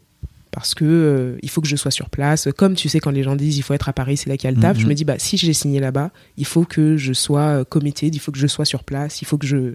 Voilà. Je m'installe là-bas. Et là, À New York. à New York, Mhm. je t'explique. Le premier soir, ça fait qua- 46 heures qu'on parle. Non, vas-y, ça vient. Le premier soir, je me couche dans mon lit et mon corps se bloque. Je te jure, je pouvais même pas me lever pour aller aux toilettes. Mon corps bloqué, terminé. Le dos, euh, en, en- enfin tout se bloque. Et je reste comme ça dans mon lit pendant 4 jours. Non. Je te jure. J'appelle, euh, j'appelle euh, ma mère et en fait je minimisais le truc parce que Mhm. j'avais, c'est un moment où tu peux pas, en fait tu peux pas expliquer aux gens que t'es malheureux. Ils vont te dire mais t'es malade. T'as signé aux États-Unis, tu fais une tournée, des machins, jamais, tu vois. Et donc je cache ce truc. Et c'est que après que j'expliquais à ma famille ce qui s'était passé euh, là-bas parce que sur le coup je dis à personne. Donc seul tout dans, Wow. dans mon truc là-bas York où je connais personne, où je suis allée pour Zarma bosser avec des producteurs américains et tout, alors qu'en fait, j'en avais aucune envie. Mon corps, il dit, c'est mort. Mhm. Ça n'existe pas ce que tu es en train de faire, c'est non. J'ai une amie qui a fait pareil. Elle a Ah fait, elle a fait, elle a déclenché comme ça un truc où un matin, elle arrivait plus à se lever. Ah, mais fini. c'est c'est ouf, hein. Ton corps, il fait. Ton corps, il dit non. Ça suffit. Ouais. Qu'est-ce que tu. oh, tu, crois que tu crois que tu vas où, là? Laisse-me Faut arrête. arrêter maintenant. Faut arrêter, madame, maintenant. et heureusement qu'il a fait ça. Le, le patron de l'Universal République s'appelle Avery Lickman, avec qui je suis toujours en contact aujourd'hui. Il était fondamentalement persuadé que ça allait marcher. Il était à fond. C'est lui, personnellement, qui m'emmenait dans des events pour me présenter aux gens, tu vois. Donc, je pense pas que. Mais, mais c'est juste que c'est un gros label. Ils ont d'autres artistes. Donc, à un moment donné, ils vont pas, euh, tu vois, s'attarder sur, euh, sur des trucs euh, qui mettent du temps à, à fonctionner. Et quand je comprends ça, je me dis, euh, il faut que je reprenne ma liberté. J'avais signé pour cinq albums.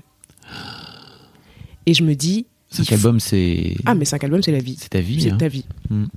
Et je me dis, il faut que je reprenne ma liberté. Je peux pas. Je peux pas euh, avoir signé pour cinq albums. Qu'est-ce que je fais? Enfin, tu vois. euh, ça, je commence à, à- à paniquer dans tous les sens. Et là, je me dis, non, mais il faut le dire. C'est pas grave. C'est pas Dieu, tu vois. enfin, tu le dis, je veux me casser. Et donc, on, je prends un rendez-vous avec euh, le, le patron d'Universal et je lui dis, écoute, moi, je veux reprendre mes, mes trucs à l'amiable. Je, je sais que pour moi, pour mon évolution, c'est important, c'est important que là, je reprenne ma liberté. Et puis surtout, on sait tous ensemble que si ça, si à un moment donné nos chemins se recroisent, ils se recroiseront et Mm. il faudra qu'on soit quittés en bon terme pour que ça puisse euh, refaire, tu vois. Et en fait, on était tellement en bon terme qu'il m'a dit, bah oui, qu'est-ce que je te dise? Oui, ok, tu vois. Et euh, avec ce truc en plus qu'à l'époque, ils m'avaient signé à un moment donné où ils euh, rendaient leur contrat à des artistes. Tellement la, le marché de la musique euh, S'écroulait. Mhm. tu vois. Donc il y avait cette pression de non, mais t'es signé euh, aux États-Unis, comment tu peux vouloir rendre ton contrat? Enfin, tu sais, genre, c'est pas possible, tu vois. je le fais. Et en fait, je m'enferme dans ce, dans ce truc à New York.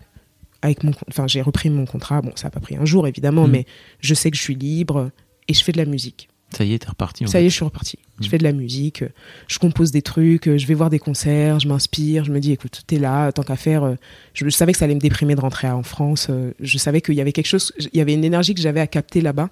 Donc je me dis, reste là, travaille, fais de la musique, machin. Je m'achète des petits instruments, je fais mon petit studio et tout. Et, euh, et je commence à bosser. Et de là est né donc le deuxième album. euh, le deuxième album. C'est ça l'histoire. De là part aussi une volonté féroce de, de, de, de liberté, j'imagine. De ouf. De ouf. Elle, euh, et ce qui est c'est ça qui est drôle, c'est qu'en fait, tu sais jamais quand t'es arrivé. Tu sais, moi, je marche beaucoup dans la montagne et il y a des trucs vraiment où il y a des journées. Vu cette Tu m'as vu cet été ou pas? Euh, La guerre. C'est trop. Je recommande à tout le monde de le faire. Mais il y a ces trucs où vraiment tu marches toute une journée, tu montes, tu montes. T'arrives à un truc que tu pensais être le sommet et en fait, il y en a encore sept autres derrière. Tu vois? Et j'avais cette impression là que j'avais euh, atteint une certaine forme de liberté, qui c'était le cas par rapport à avant. Mais encore une fois, en avançant, c'était, j'étais vraiment pas au bout encore, tu vois. Ok. Quand est-ce que tu décides de te mettre au chant alors? Parce qu'il y a cette histoire bah aussi oui, qui est bah, folle. Histoire folle. Donc ça c'est, ah, donc je fais ce deuxième album. tout ça. Et puis, Là, attends, donc là, je fais ce deuxième album, euh, je fais la tournée de ce deuxième album, je, je reste, je reste chez My Major Company, etc. Et là, on va refaire un autre bond dans dans le temps. Mais en gros, à la fin de la tournée de ce deuxième album-là, euh, bah, tu disais, là, tu sens que tu es libre. Justement, c'est le moment où je me dis, oui, libre, mm, bof. Tu vois Là, je me dis, autant y aller, quoi. Si je veux être libre, autant être libre, en fait.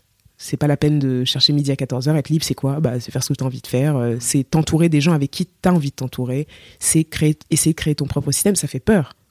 Parce que euh, j'ai voulu garder la soupape du label, de machin, mais à un moment donné, je me suis dit, si je veux aller là où il faut que j'aille, et je savais même pas encore où il fallait que j'aille, je me dis, je me dis, il faut que tu, tu sois livré à toi-même. En fait, il faut que tu te retrouves dans la position de euh, la débutante qui, qui, pas la débutante, mais si tu veux, euh, oui, de, de s'émerveiller à nouveau, oui, c'est j'adore ce mot. C'est exactement Mm. ça.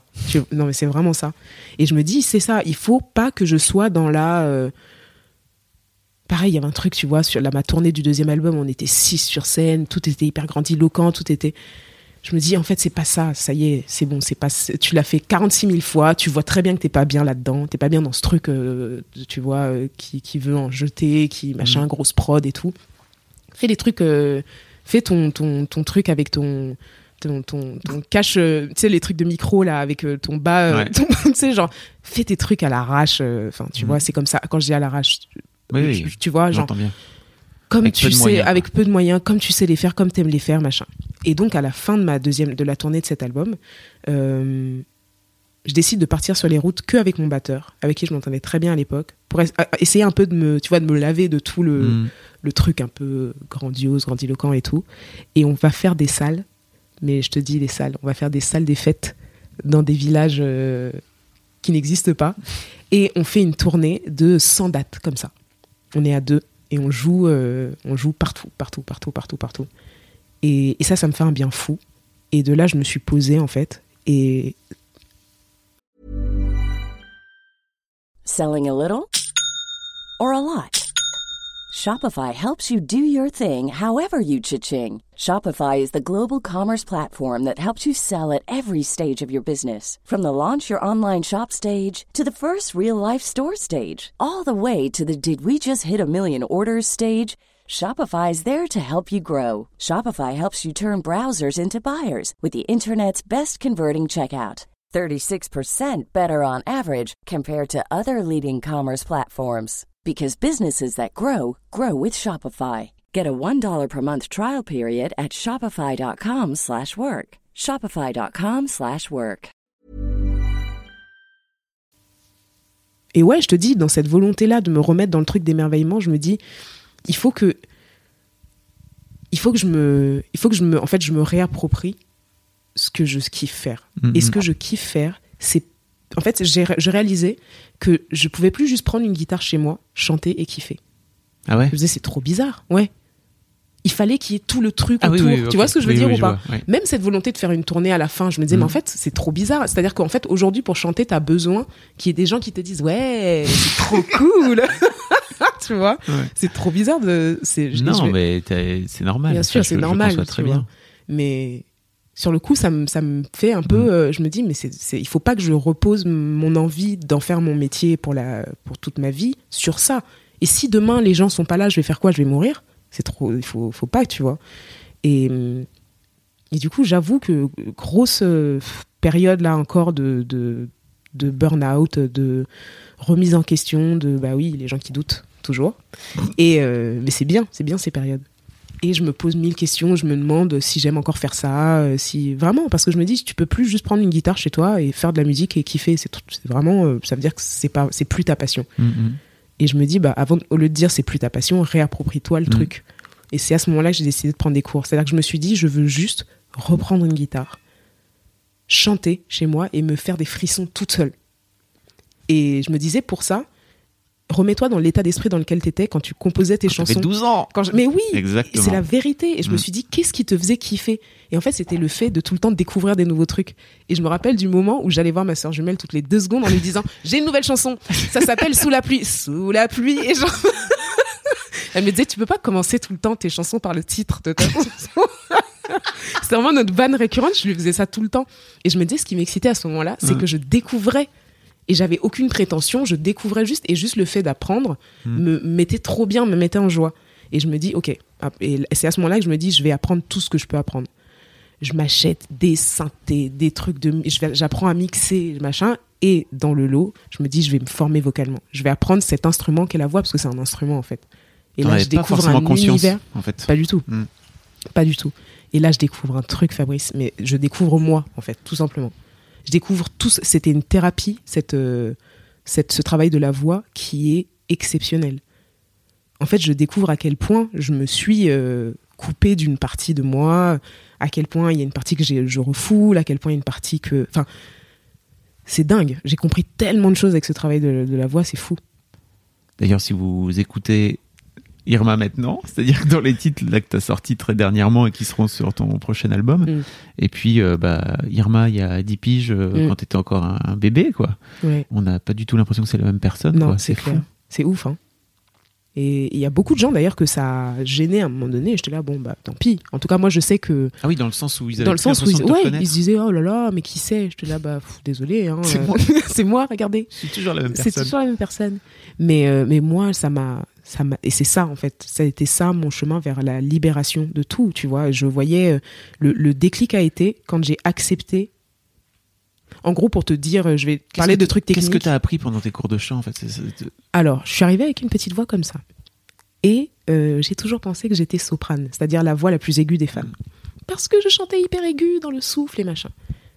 Et petit à petit, je commence à chanter, à former ma voix, en passant en plus par ce moment horrible où tu n'as plus ta voix d'avant et tu n'as pas non plus ta voix euh, finie. Donc, tu es là, tu te dis, mon Dieu, qu'est-ce que j'ai fait? T'es en mu. J'étais en mu. Tu dis, oh mon Dieu, j'ai niqué mon instrument de travail, c'est terminé, machin et tout. Ouais. Et le jour où j'ai sorti ma voix, j'ai réalisé que c'était la, c'était ma voix. En fait, mon prof m'expliquait, il me disait, tu déguises ta voix, tu maquilles ta voix. Mm. Euh, tu prends une voix quand tu chantes, qui n'est pas ta voix parlée. Et je lui disais, mais si, c'est ma voix parlée. Il me dit, non, parce qu'en fait, tu as toi-même modifié ta voix parlée. Je disais, mais comment je peux avoir modifié ma voix parlée? Évidemment, Je suis une noire qui va dans, qui va dans un lycée euh, français au Cameroun.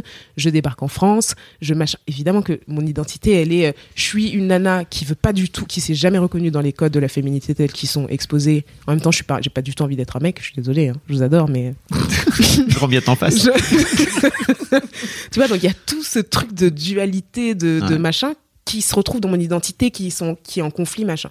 Il me dit, là, le, le moment où tu vas trouver ta voix, c'est quand tu vas accepter ce que t'es.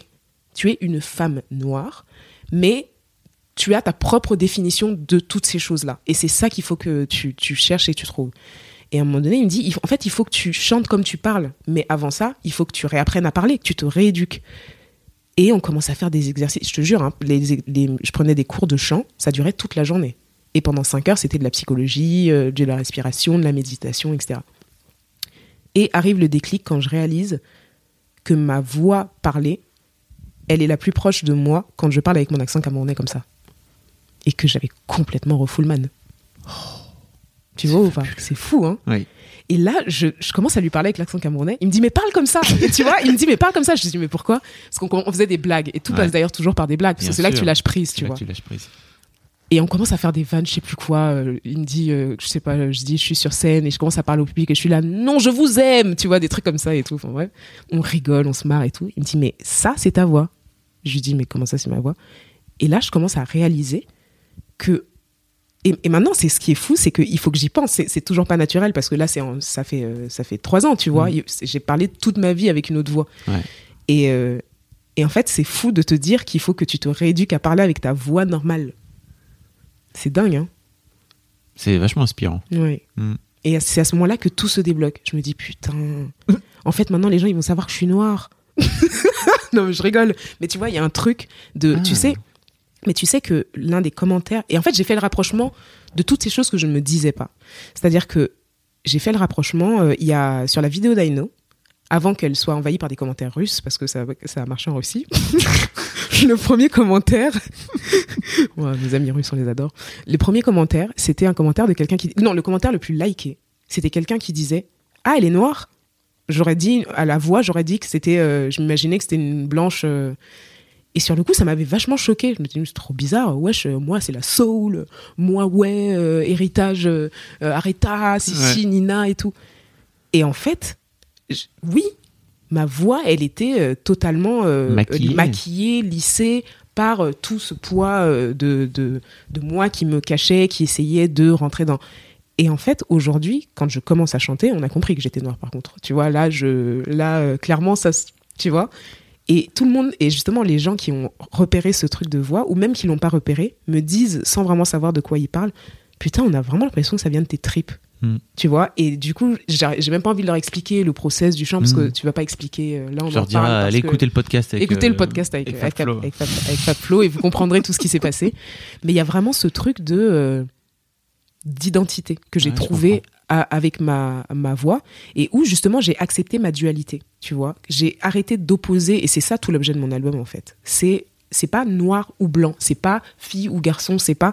En fait, il y a vraiment ce truc où pour moi tout tout ce que je suis, c'est la réconciliation de ces choses-là.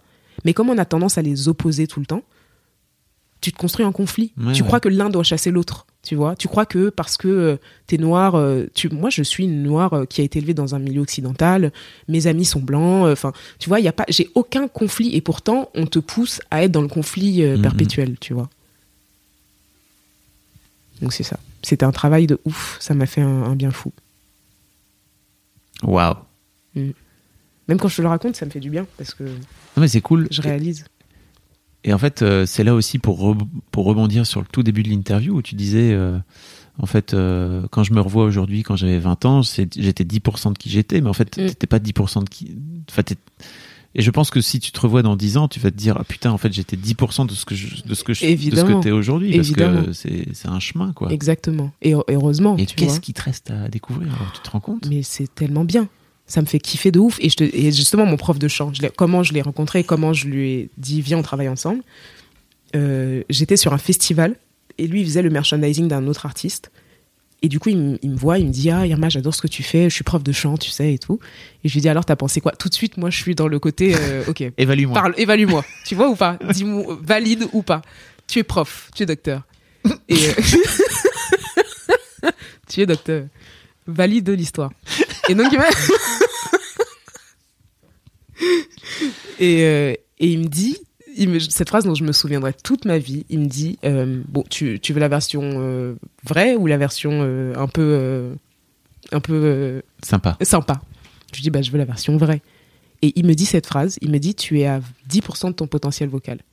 Et ça m'a ouvert, ça m'a rappelé là ce que tu dis de, justement, quand je me regarderai dans 10 ans, je dirais, ah, j'étais à 10%.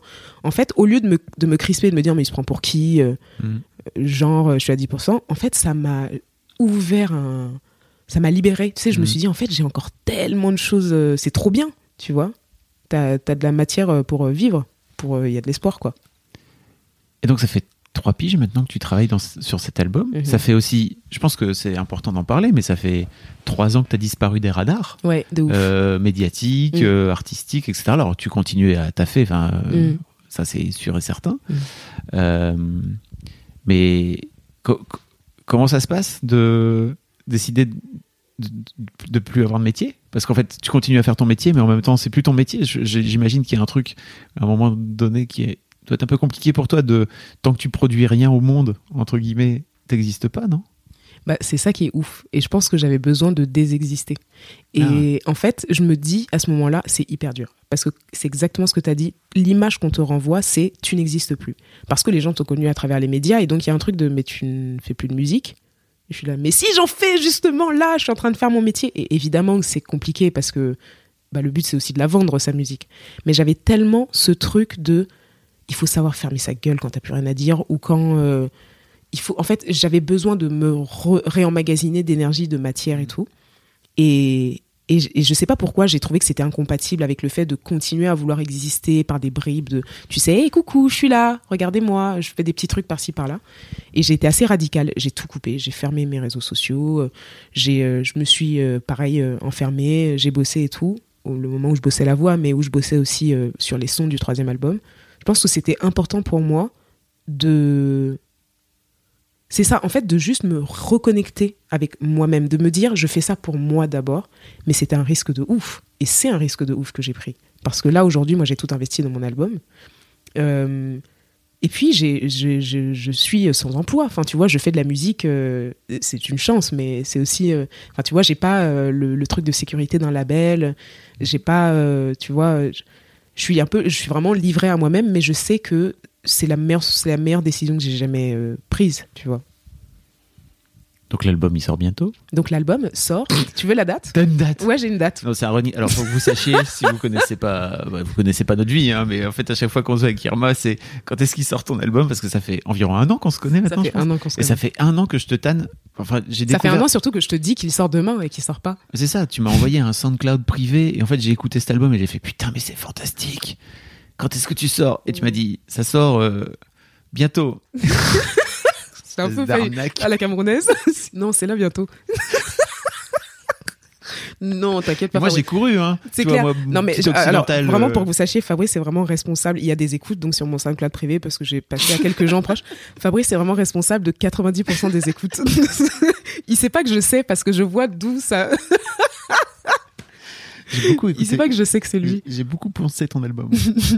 Euh, alors, tu vas être déçu par la date, euh, parce que c'est euh, en... Il sort le 14 février 2020. La Saint-Valentin.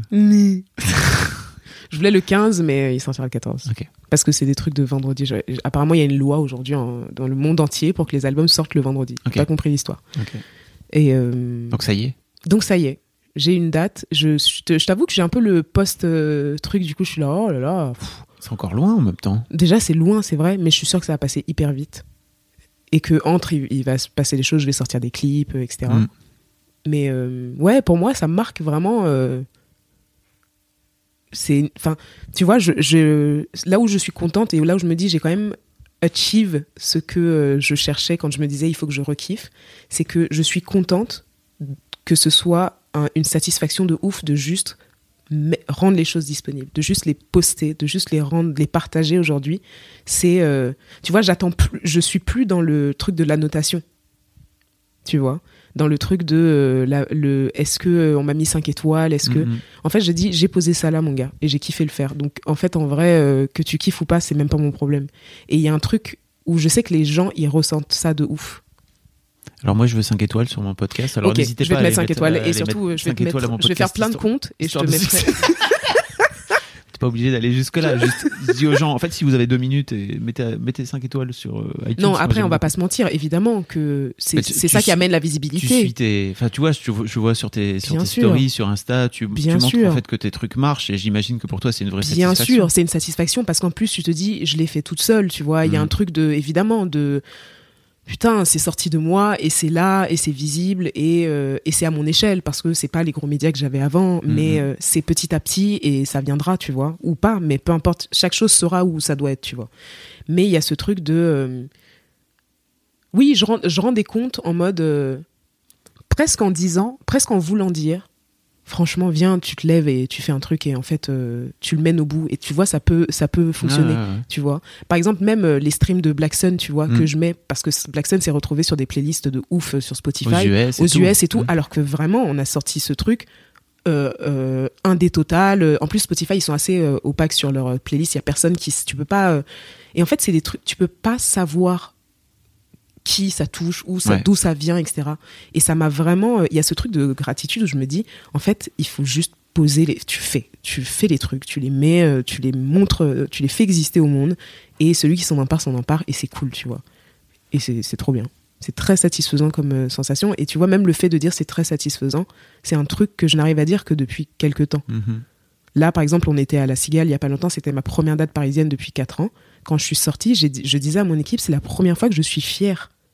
Que j'arrive à dire, je suis fière Ah oui, de c'est la ce première que tu que vois. à dire. Non, pardon, que j'arrive à dire. À le Je suis verbaliser. trop, voilà, le verbaliser, tu vois. Parce qu'avant c'était quoi? C'était plutôt euh, ok en fait c'est une pierre dans l'édifice et il faut en trouver une autre oui, derrière. voilà, c'est ça? exactement. Ne pas se, je me satisfaisais pas du, du fait que c'est fait, que c'est là et que et qu'on s'en fout. C'est pas de toute façon après c'est plus dans mes mains. euh, la- le- et tu vois, il y avait il y avait ce truc de euh, de, de oui c'est ça, de pas se satisfaire euh, que ce soit juste là en fait. Tu fais de la méditation toi ou pas?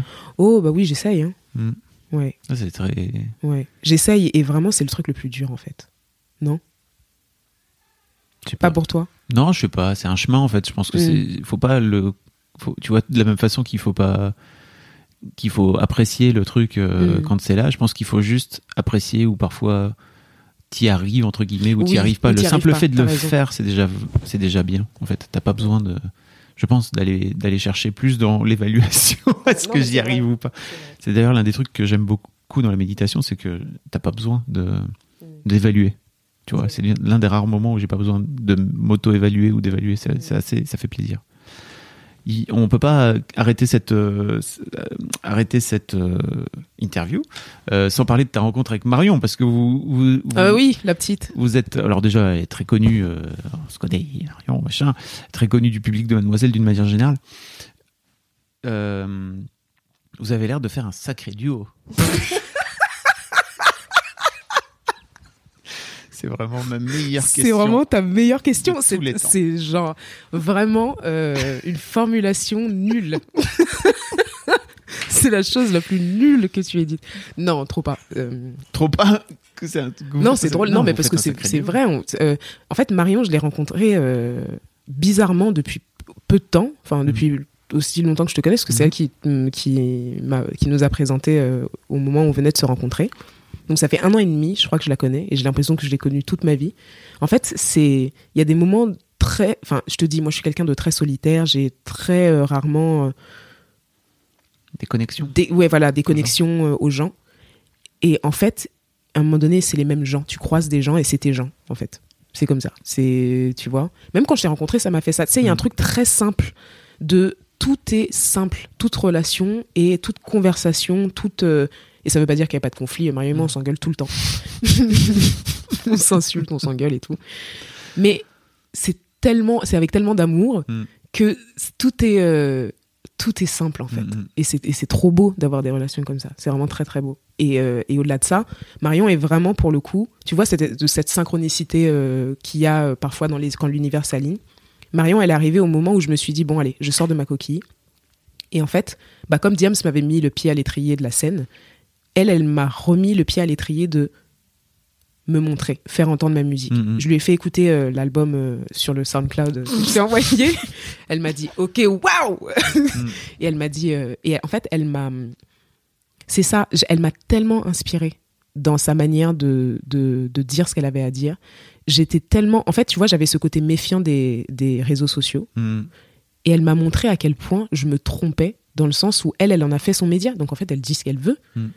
Et c'est une libération de ouf. Quand j'ai compris ça en la voyant faire, je me suis dit, mais c'est trop bien. Donc évidemment, maintenant, je poste 56 000 stories par jour. Mais il y a vraiment ce truc où elle m'a... Oui, et au-delà de m'apporter même son soutien, rien que purement Mhm. euh, son soutien, euh, tu vois, pour m'aider à grossir sur les réseaux, etc. Elle m'a tellement inspirée, là, dans toute cette phase de, de montrer ma musique, de la rendre visible. Euh, elle réalise des clips pour moi, et toujours avec ce truc de Marion, c'est-à-dire que je lui dis euh, Oh, j'ai envie d'un petit, euh, d'un petit pédalo, et elle me dit Bah, viens, je te construis le Titanic. Hein, euh. bah, pourquoi pas Je te le construis pour demain, ça te va? Ok, super Marion. Et il y a vraiment ce truc de rien C'est marrant, elle a monté ton fameux pupitre euh, que tu utilises que j'utilise sur scène, exactement, elle qu'elle a monté de A à Z, qu'elle a construit. Non mais je ne comprends pas. Elle fait des plans, des machins. Pareil, mon dernier clip, il se passe dans une dans un dans une étendue euh, d'eau rose. Ah, Euh, elle a fait toute la construction euh, technique de la. Tu vois, il y a ce truc où, voilà, encore une fois, dans le, le truc de faire, elle me sort vachement les doigts du cul. Mm, mm. Euh, et elle est, elle est vraiment, euh, elle est inspirante en fait. Il y a vraiment quelque chose qui me, qui me, comment dire, quelque chose de très, euh, de très fort qui m'anime quand je la vois faire, Mhm. quand je la vois exister au monde et délivrer les messages qu'elle a. C'est un, c'est un putain de messager quoi. Je suis assez d'accord. On est d'accord, non?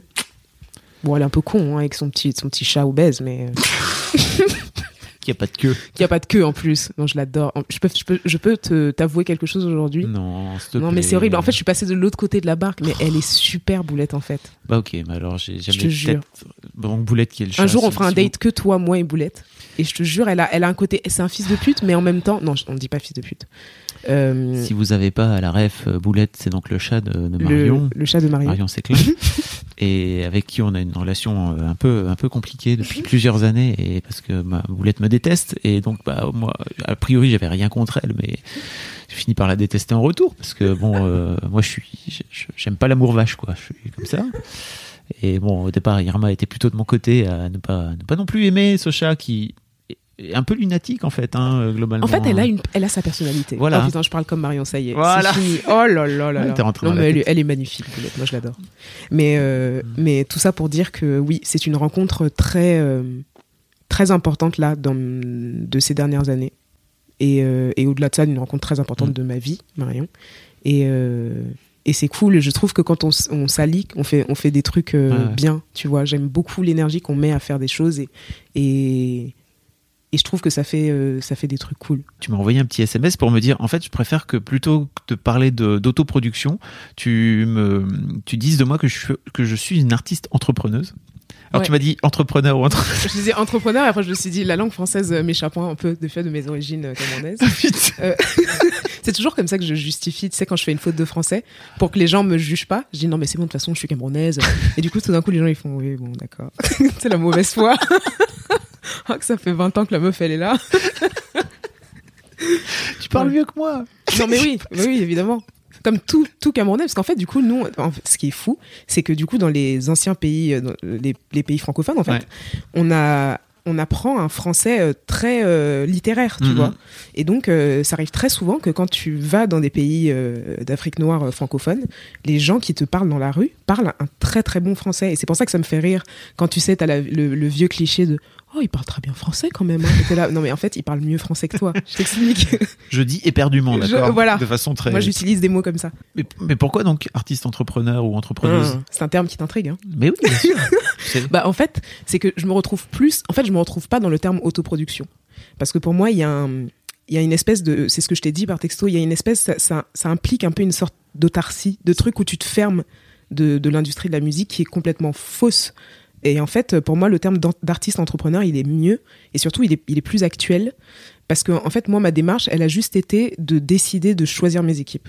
Tu vois Et pas de me couper de l'industrie, mais de dire. euh, moi, ma vision, je vais m'entourer avec un management, une équipe de promotion, une équipe marketing qui va m'aider à la mettre en place. Et euh, tu vois, aujourd'hui, par exemple, pour moi, le plus bel, arti- le plus bel exemple d'artiste euh, entrepreneur, c'est l'homme pâle, par exemple. Ok. Tu vois, c'est un mec qui a sa vision et qui va, avec son management, trouver pour chaque marché les équipes qu'il faut pour euh, mettre en, œuvre son truc, tu vois.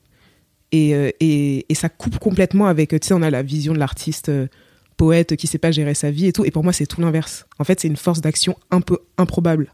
Et ça donne une liberté. parce qu'en gros, dès que j'ai une idée, bah, elle est là. Y a- elle passe pas par mille entonnoirs et. Et pour autant, t'es indépendante. Exactement. Mm, mm. Exactement. D'accord, je vois, je, je, je vois mieux. Tu vois? Donc pour moi, c'était pas. En fait, dans le terme auto-prod, il y a un truc coupé du monde qui me gêne parce que c'est pas, c'est pas, c'est pas le cas. Ok. Alors que dans le, dans le terme euh, artiste entrepreneur, il y a évidemment l'aspect artistique et de la création, mais il y a le côté de dire euh, c'est c'est moi qui gère mon business, mais c'est moi surtout qui m'entoure et je choisis les gens dont je m'entoure, tu vois. Merci Irma. Merci Fabrice. C'était super. On a tellement parlé, mais c'était trop trop bien. On a tel- Combien de temps on a parlé? 1h20. Oh mon dieu. Mais c'était c'était génial. Vraiment, je, je ne trop cool. couperai rien de tout ce que tu as raconté. C'est vrai. Ouais, vraiment. Euh, on peut te suivre sur les réseaux sociaux, donc sur Tout Instagram. à fait. Maintenant que je suis de retour. at Irma. La meuf a arrêté de snobber les médias. Je- Ah bah attends, je suis de donc, retour. Et je, et je mettrai aussi les liens vers euh, ton compte Spotify. euh, bien. Et Trop puis, cool. on relaiera de toute façon, quoi qu'il arrive, la sortie de ton album, Trop bien. Qui, quoi qu'il arrive, sortira un jour. Parce que c'est comme ça. Merci beaucoup, Irma. Merci cool. Fabrice, c'est trop bien.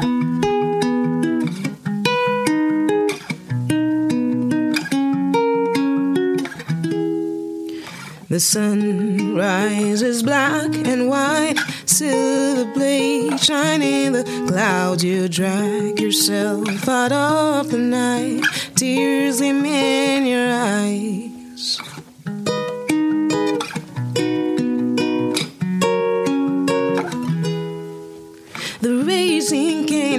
At your door. You got nowhere to run to while it invades your room and shakes your floor. You got nowhere to hide. Don't you see that we're sinking? No, don't you wanna dive with me and leave the chaos behind? Don't you see that we're sinking?